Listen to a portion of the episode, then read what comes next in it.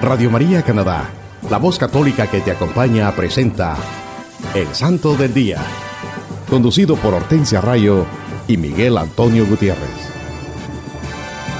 Aquí está la paciencia de los santos, los que guardan los mandamientos de Dios, los que prefieren morir antes que negar su fe. Aquí está la paciencia de los santos. Aquí está la paciencia de los santos, los que guardan los mandamientos de Dios, los que prefieren morir antes que negar su fe. Aquí está la paciencia de los santos. Hola queridos hermanos, reciban la gracia y la paz de Dios Padre y de Cristo Jesús nuestro Salvador desde Toronto a través de Radio María, Canadá.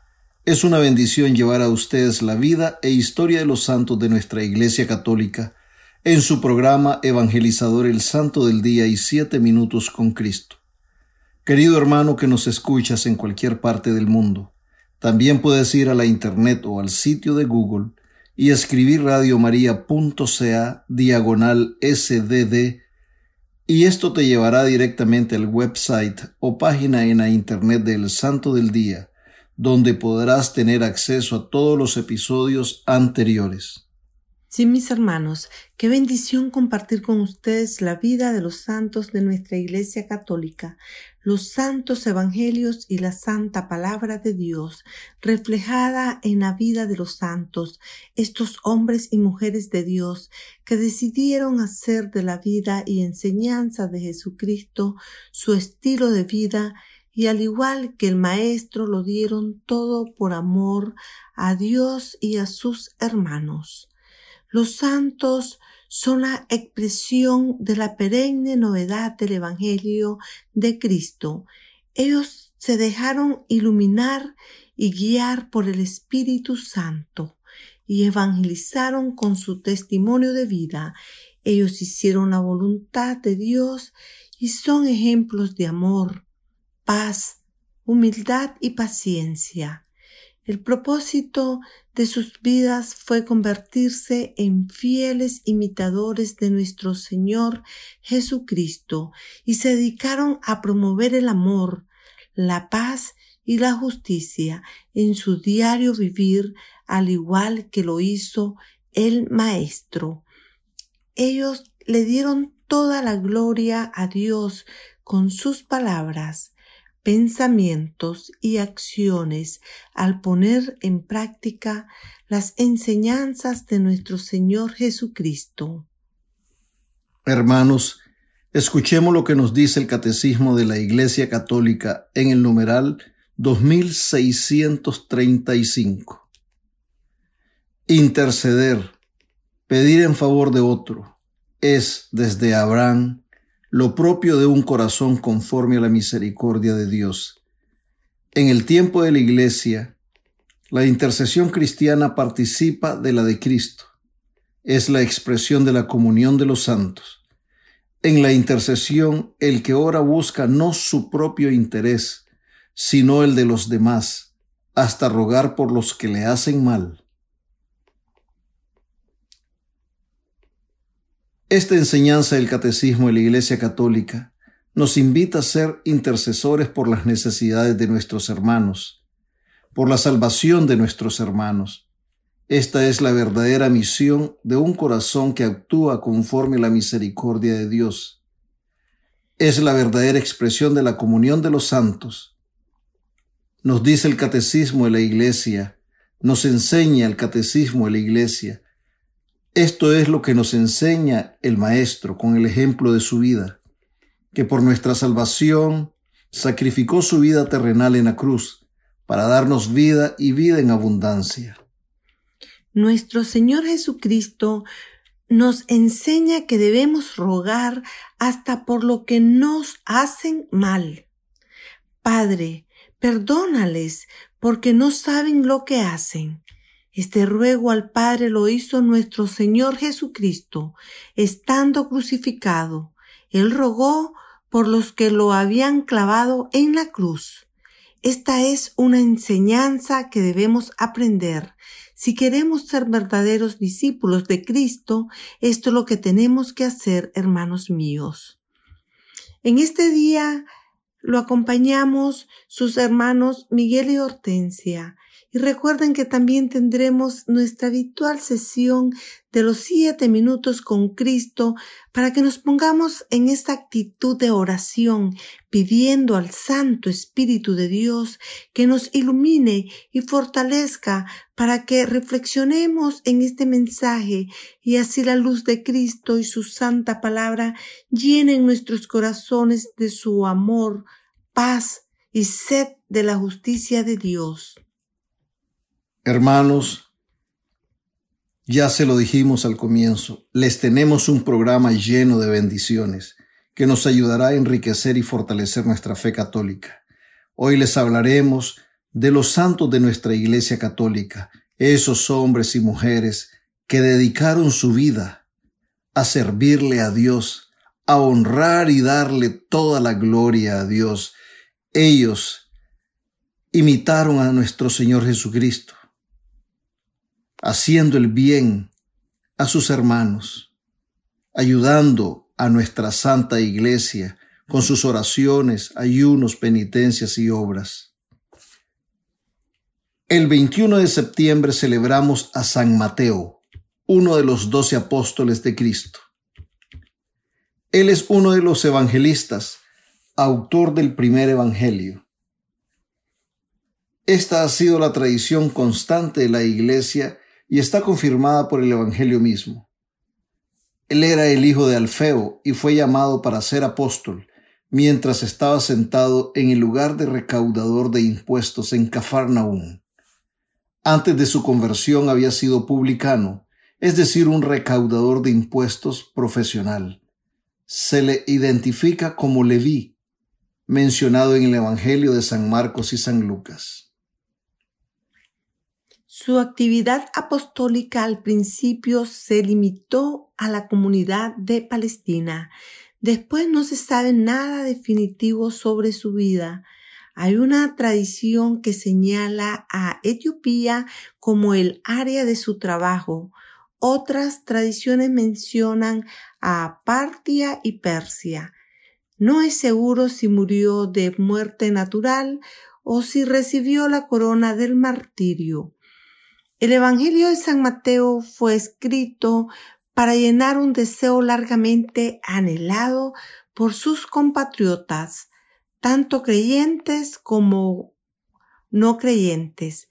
Para los primeros sirvió como un presente de su amistad y como aliento para las pruebas que vendrían, especialmente el peligro de recaer en el judaísmo, para los últimos estaba diseñado para convencerlos de que el Mesías había venido de la persona de Jesús. Nuestro Señor, en quien todas las promesas del reino mesiánico se habían cumplido en forma espiritual más bien que corporal. Mi reino no es de este mundo. Así fue como su Evangelio respondió a la pregunta hecha por los discípulos de San Juan Bautista. ¿Eres tú el que ha de venir? ¿Debemos esperar por otro? Al escribir para sus compatriotas de Palestina, San Mateo redactó su Evangelio en su arameo nativo, la lengua hebrea mencionada en el Evangelio y en los Hechos de los Apóstoles. Poco después, alrededor de la época de la persecución de Herodes Agripa I, en el año 42 después de Cristo, partió hacia otras tierras.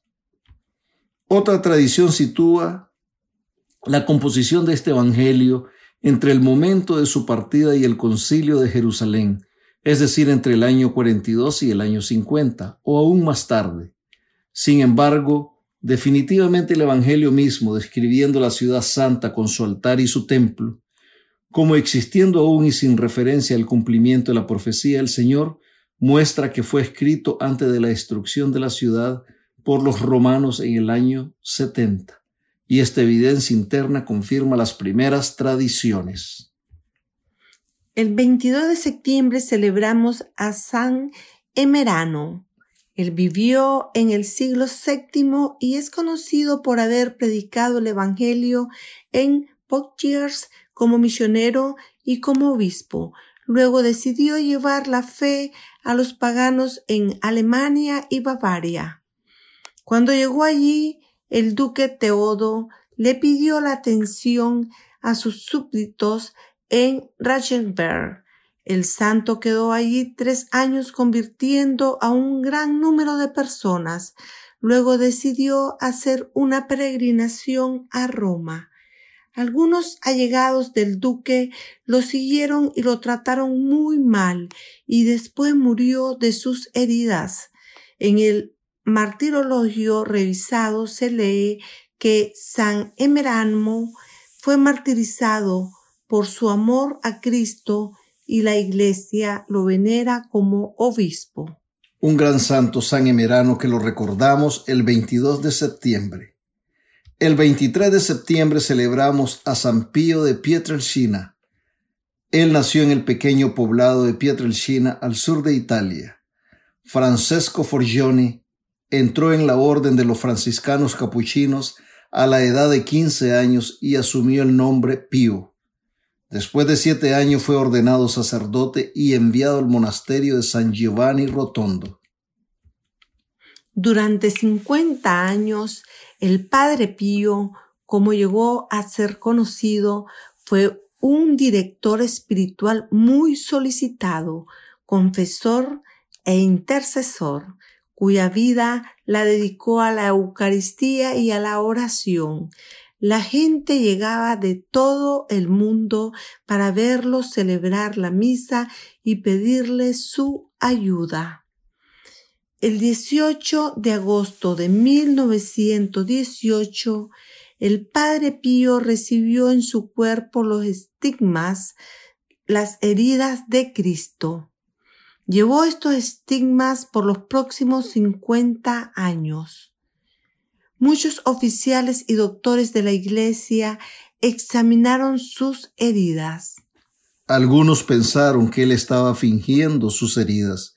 Sin embargo, Después de examinarlo, casi todos se convencieron de que sus estigmas llegaron verdaderamente de Dios. El Padre Pío sufriría especialmente durante la celebración diaria de la Santa Misa. Fue como si experimentara exactamente lo que Jesús sufrió en la cruz. Como Jesús, él perdería mucha sangre de sus heridas. Siempre ofreció estos sufrimientos para la salvación del mundo. El padre Pío comía muy poco y dormía menos. Dedicó todo su tiempo a la oración y a servir al pueblo de Dios, especialmente confesando y ofreciendo consejo espiritual. Más tarde en su vida, el Padre Pío pudo abrir una casa que se le llamaba Casa para aliviar sufrimiento para cuidar no solamente las necesidades físicas de la gente, sino también sus necesidades espirituales. Esta casa para aliviar sufrimiento, como la llamaba el Padre Pío, es un gran hospital que está en San Giovanni Rotondo, en Italia. Después de una vida entregada totalmente para Dios, haciendo obras buenas y aún milagros, el Padre Pío murió el 23 de septiembre de 1968. Tanta gente creía que Padre Pío había sido un santo, que ya el año siguiente los frailes capuchinos pidieron que la iglesia considerara canonizarlo. Durante los años siguientes, todos los escritos y las acciones del fraile fueron examinados, y en 1983 el proceso oficial estaba en proceso. El Padre Pío fue beatificado en 1999 por el Papa Juan Pablo II y canonizado en el año 2002 por el mismo Papa. Un gran santo, San Pío de Pietrelcina. Todos conocemos la historia de Padre Pío porque es un santo que es muy venerado y muy popular dentro de nuestra Iglesia Católica se le atribuyen muchos milagros a su intercesión y por eso lo recordamos todos los 23 de septiembre. El 24 de septiembre celebramos a San Pacífico de San Severino. Él nació en el año 1653, quedó huérfano siendo muy joven y fue criado por un tío. A los 17 años entró en la orden franciscana y después de ordenarse fue asignado para ministrar en las aldeas montañosas de los Apeninos en Italia. Después de un exitoso apostolado de siete años, se vio afligido de una enfermedad que lo incapacitó y se resignó a vivir como semi-inválido durante 30 años. Él convirtió esos años en un apostolado intenso de oración y se hizo famoso por su paciencia, austeridad y don de profecía. Murió en el año 1721 y fue canonizado por el Papa Gregorio XVI en el año 1839. El 25 de septiembre celebramos a San Carlos Cesi. Este humilde hermano franciscano escribió por orden expresa de sus superiores los recuerdos de hechos especiales que le sucedieron en su vida. Y son los siguientes. Nació en 1620 en el pueblo italiano de Ceci, de familia pobre. Cuando empezó a asistir a la escuela, un día por no dar una lección, el maestro le dio una paliza tan soberana que lo mandó a cama. Entonces sus padres lo enviaron a trabajar en el campo y allá pensaba vivir para siempre. Pero sucedió que un día una bandada de aves espantó a los bueyes que Carlos dirigía cuando estaba arando, y estos arremetieron contra él con gravísimo peligro de matarlo. Cuando sintió que iba a perecer en el accidente, prometió a Dios que si le salvaba la vida se haría religioso y milagrosamente quedó ileso, sin ninguna herida. Entonces otro día, al ver pasar por allí unos religiosos franciscanos, les pidió que le ayudaran a entrar en su comunidad. Ellos lo invitaron a que fuera a Roma a hablar con el Padre Superior, y con su recomendación se fue allá con tres compañeros más.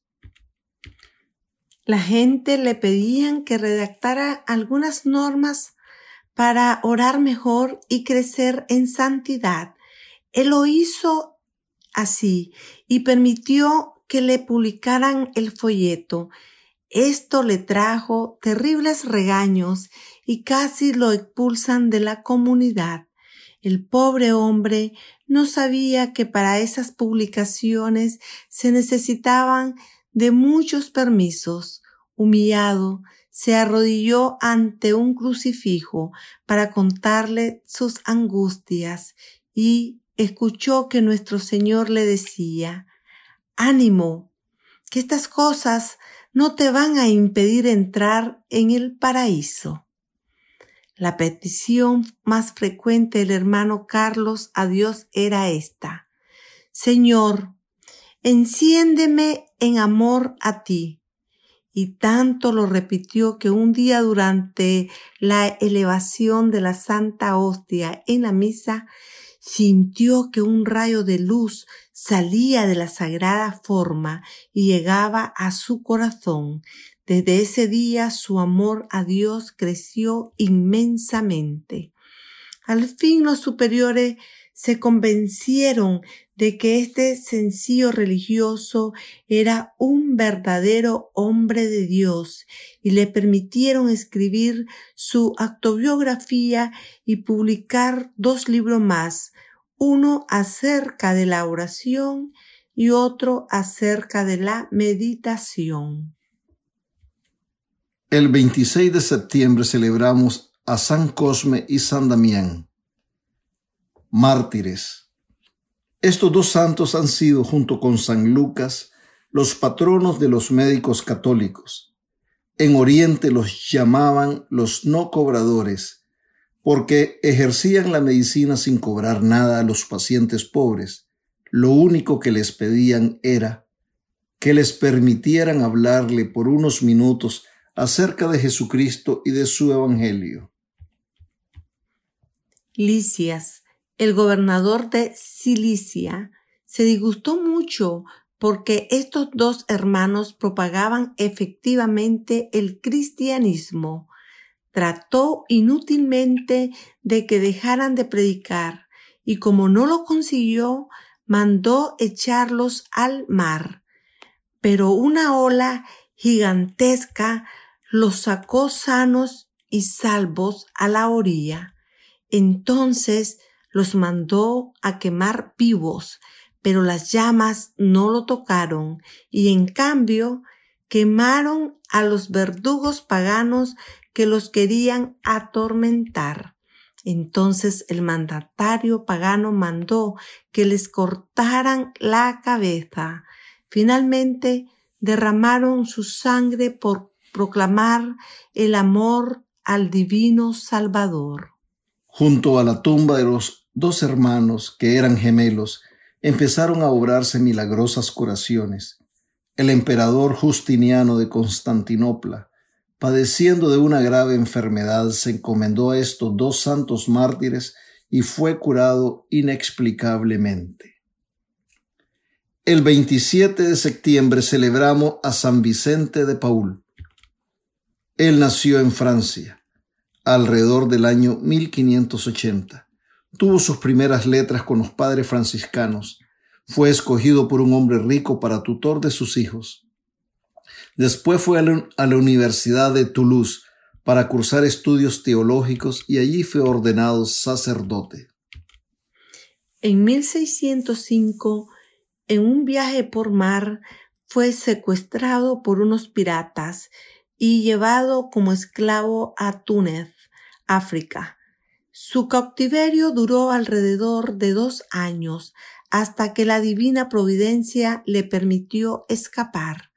En el año 1617 comenzó a predicar en las misiones y en el año 1625 estableció los cimientos de una congregación que después se convertiría en la congregación de la misión o lazaristas.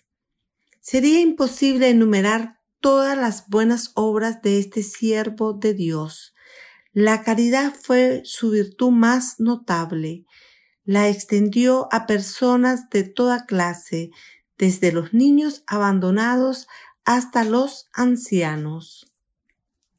Las hijas de la caridad también deben la fundación de su orden a San Vicente de Paul. Aunque vivió muy ocupado, su alma estaba siempre íntimamente unida a Dios. Aunque honrado por los poderosos del mundo, permaneció sumido siempre en la más profunda humildad. El apóstol de la caridad exhaló su último suspiro en París a los 80 años. Fue canonizado en 1737 por el Papa Clemente XII. Hermanos, quiero compartirles lo que dijo San Cipriano de Cartago. ¿Quién podría santificar a Dios puesto que Él santifica? Inspirándonos nosotros en estas palabras, sed santos porque yo soy santo.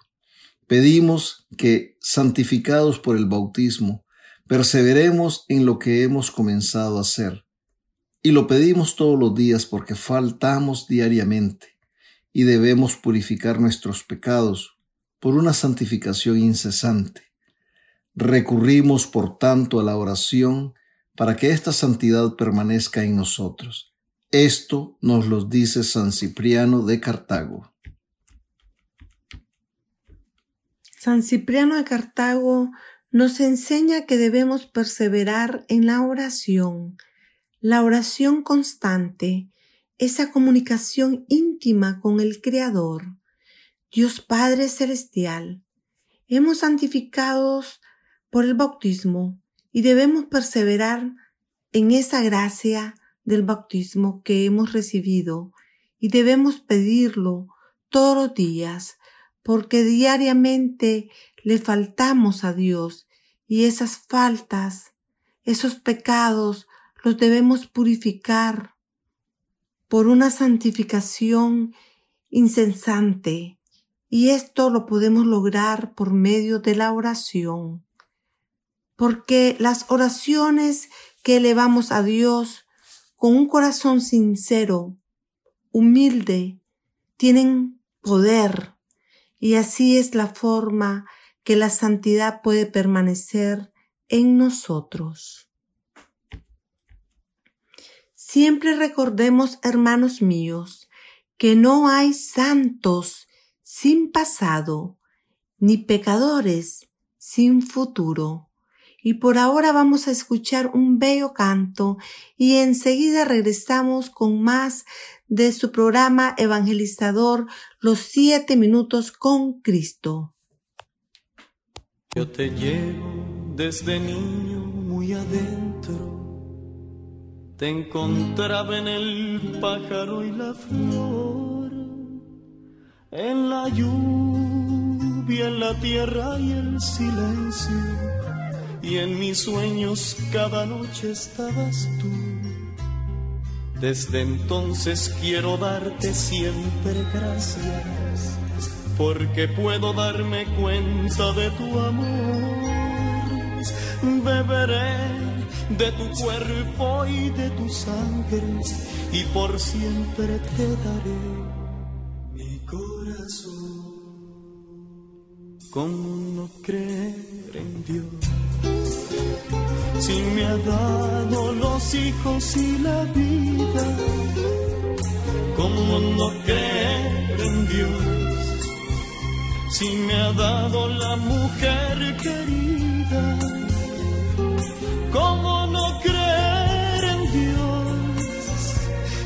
siento en mi pecho a cada instante, en la risa de un niño por la calle o en la tierna caricia de una madre. ¿Cómo no? ¿Cómo no creer en Dios? Si está en las viñas y en el manso trigo, ¿cómo no creer en Dios? Si me dio la mano abierta de un amigo, ¿cómo no creer en Dios? si me ha dado la tristeza y la alegría de saber que hay un mañana cada día, por la fe, por la esperanza y el amor, ¿cómo no? La, la, la, la,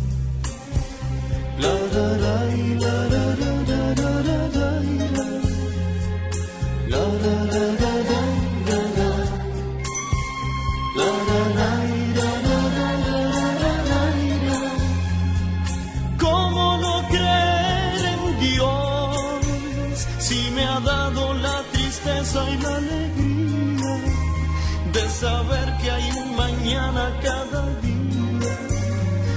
La fe, por la esperanza y el amor. ¿Cómo no creer? Si me ha dado los hijos y la vida, ¿Cómo no creer? si me ha dado la mujer querida, ¿cómo no creer en Dios? Si está en las viñas y en el manso trigo, ¿cómo no creer en Dios? Si me dio la mano abierta de un amigo, ¿cómo no creer en Dios? Si me ha dado los hijos y la vida, ¿cómo no creer en Dios? Si me ha dado la mujer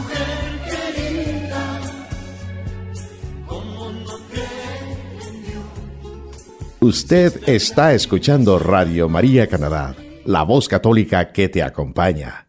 Continuamos con el programa El Santo del Día y Siete Minutos con Cristo, presentado por Hortensia Rayo y Miguel Antonio Gutiérrez. Hola mis queridos hermanos, Dios les bendiga hoy y siempre.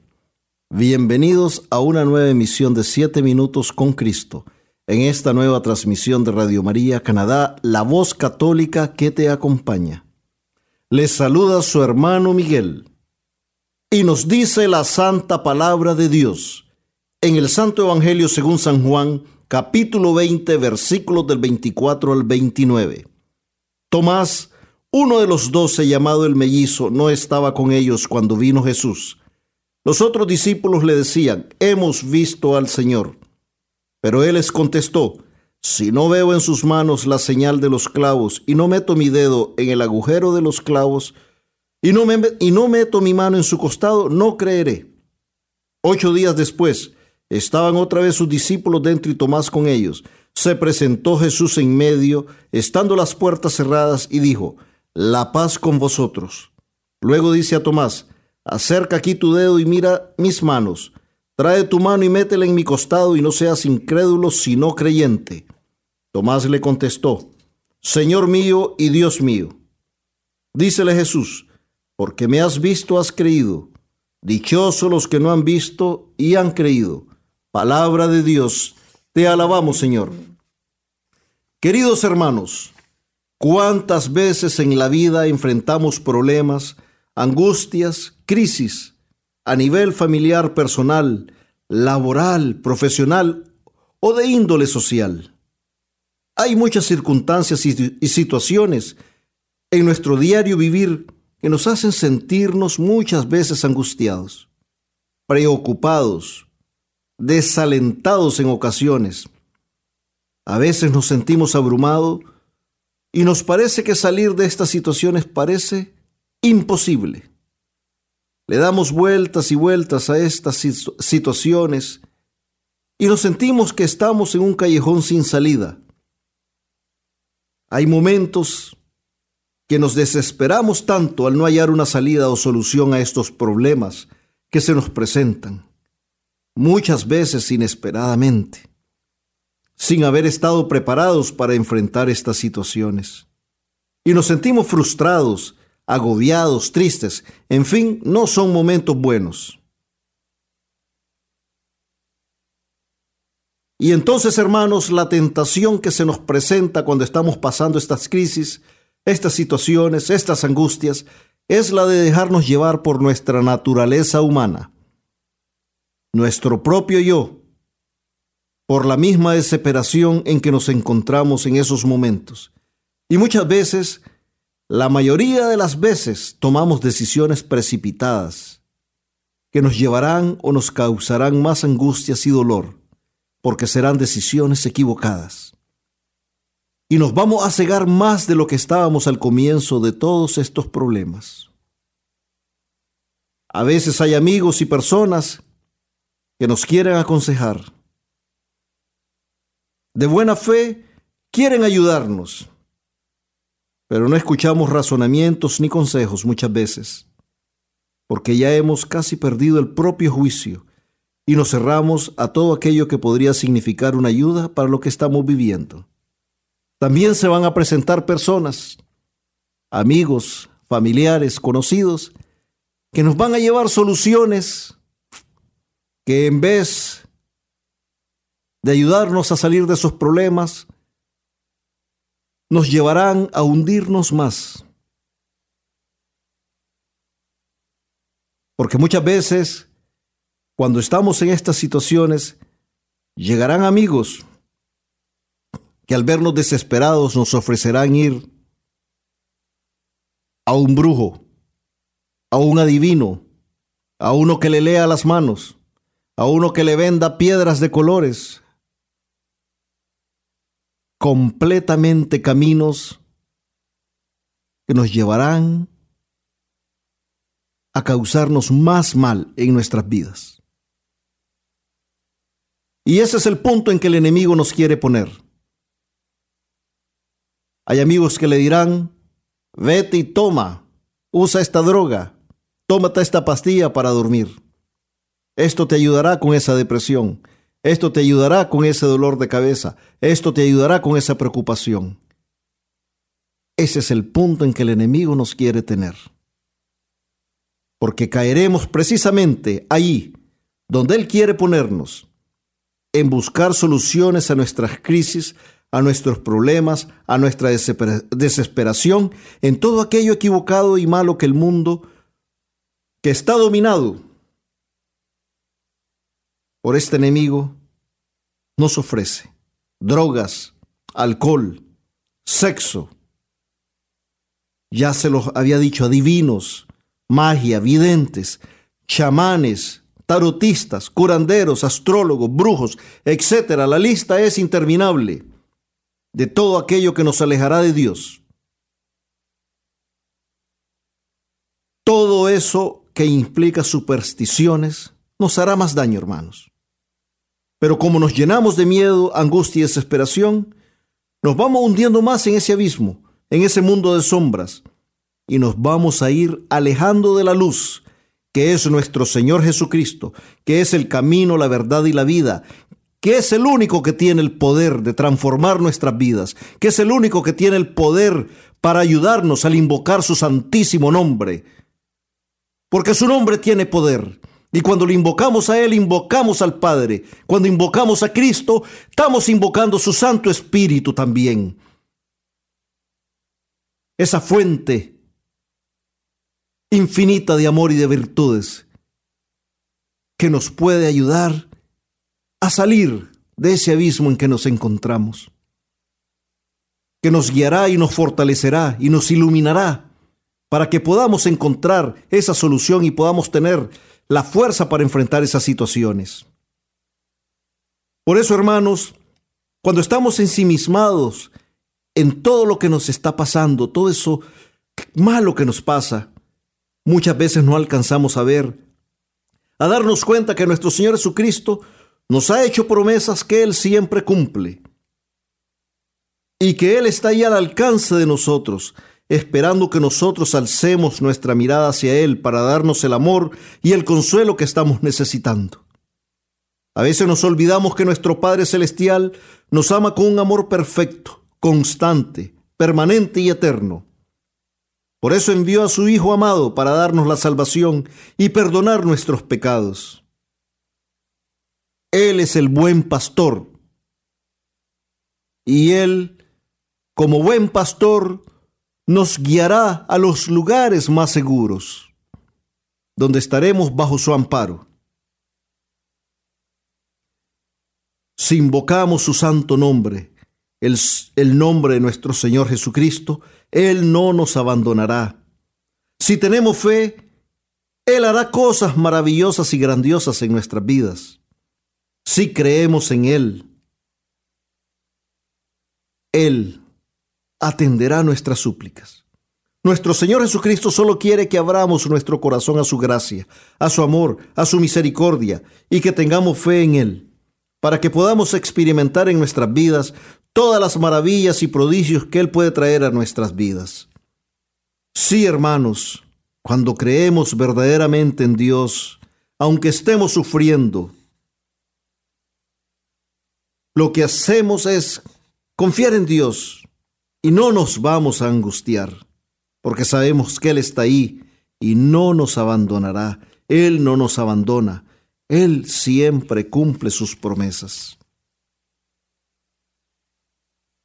La santa palabra nos dice que Tomás no creyó lo que los otros discípulos decían. Hemos visto al Señor. Y él les contestó, si no veo en sus manos la señal de los clavos, si no meto mi dedo en el agujero de los clavos y no meto mi mano en su costado, no creeré. Muchas veces, hermanos, muchas veces, nosotros nos comportamos como Tomás y nos vemos incrédulos y caemos en la tentación de exigirle pruebas a Dios de su amor, de su poder. Muchas veces nos parece imposible que Dios nos ame infinitamente. Es tal vez por los pecados, por las culpas que cargamos, que no nos sentimos merecedores de ese amor de Dios tan perfecto y abundante. Pero Él nos ama, así pecadores, y Él quiere transformar nuestras vidas si nosotros abrimos nuestro corazón a su gracia santificante. Eso es lo que sucede, hermanos. A veces por nuestra falta de fe, dejamos que todas estas situaciones se vayan acrecentando y tardamos muchas veces en invocar el nombre de nuestro Señor Jesucristo, que es el único que nos puede ayudar. A veces es la falta de fe, de no tener la plena confianza en Él, o porque nos creemos tan autosuficientes que creemos que por nosotros mismos podremos resolver estas situaciones, crisis o circunstancias que están afectando nuestras vidas. Hermanos míos, nosotros debemos acudir a nuestro Señor Jesucristo inmediatamente. No debemos esperar. Debemos suplicar la poderosa intercesión de su Santísima Madre, la Virgen María, ella que también es nuestra Madre, que es intercedora por nosotros ante Jesucristo, para que podamos alcanzar esas bendiciones que estamos pidiendo. En la segunda parte del Ave María nos lo, lo decimos siempre, hermano. Santa María, Madre de Dios, ruega por nosotros pecadores, ahora y en la hora de nuestra muerte. Amén. Ahí está, ahí está, en esa oración del Ave María. Ahí está esa poderosa intercesión de la Virgen Santísima, para que podamos ser escuchados por nuestro Señor Jesucristo, que es su Hijo. Ella es la Madre de Dios, ella es la Madre de Cristo Jesús, y Él la escucha. Dios nos ama y no quiere que ninguno de sus hijos se pierda. Él es Dios ayer, hoy y siempre, el creador de todas las cosas y el único que puede restaurar, renovar, reconstruir nuestras vidas. Por eso Él envió a su Hijo nuestro Señor Jesucristo, para que nuestros pecados fuesen perdonados, para darnos la salvación y vida en abundancia.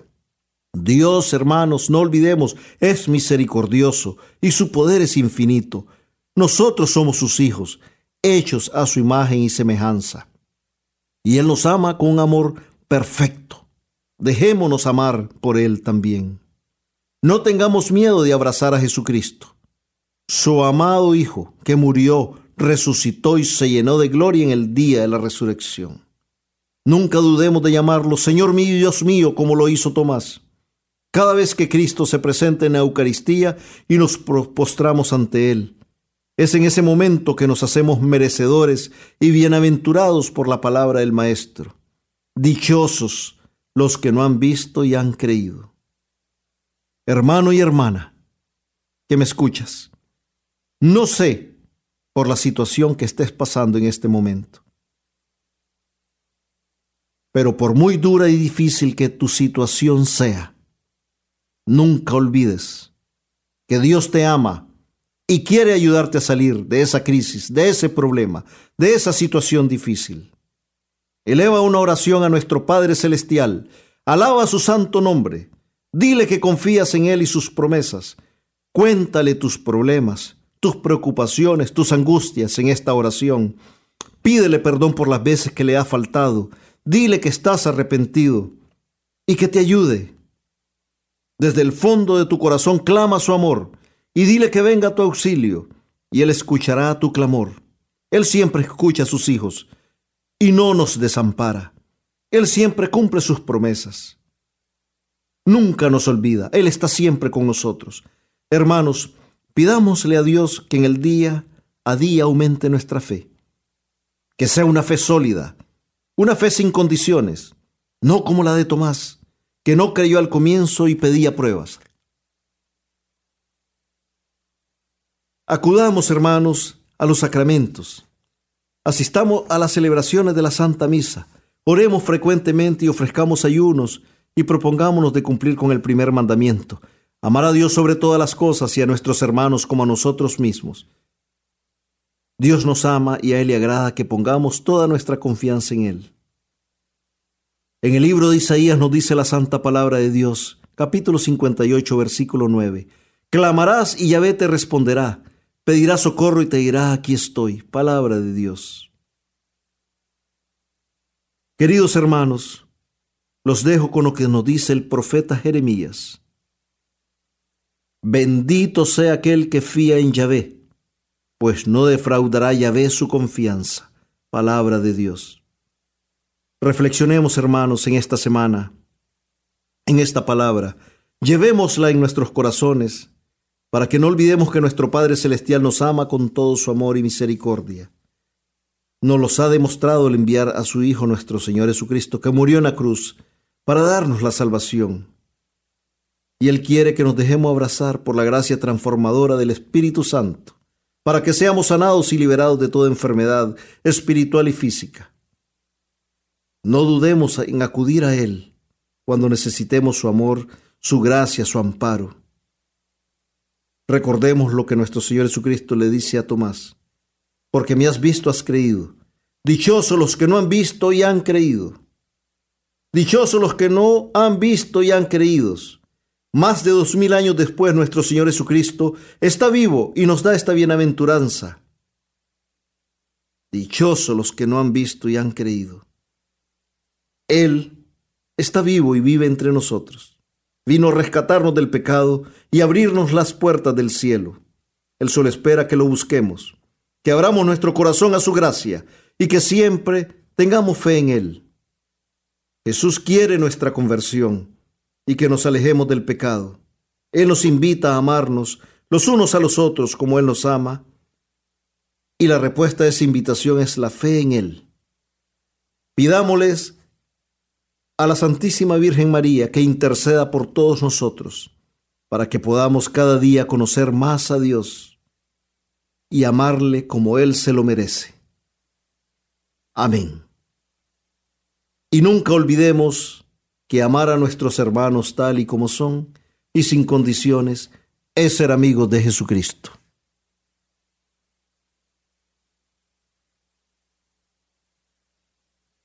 Gracias por acompañarnos y recuerden siempre estar en sintonía en todos los programas de nuestra emisora Radio María Canadá, la voz católica que te acompaña. Hasta la próxima, mis queridos hermanos, que Dios les bendiga siempre.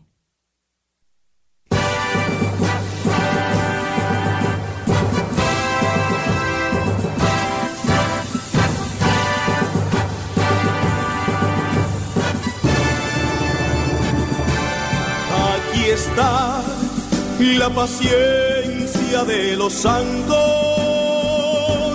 los que guardan los mandamientos de Dios,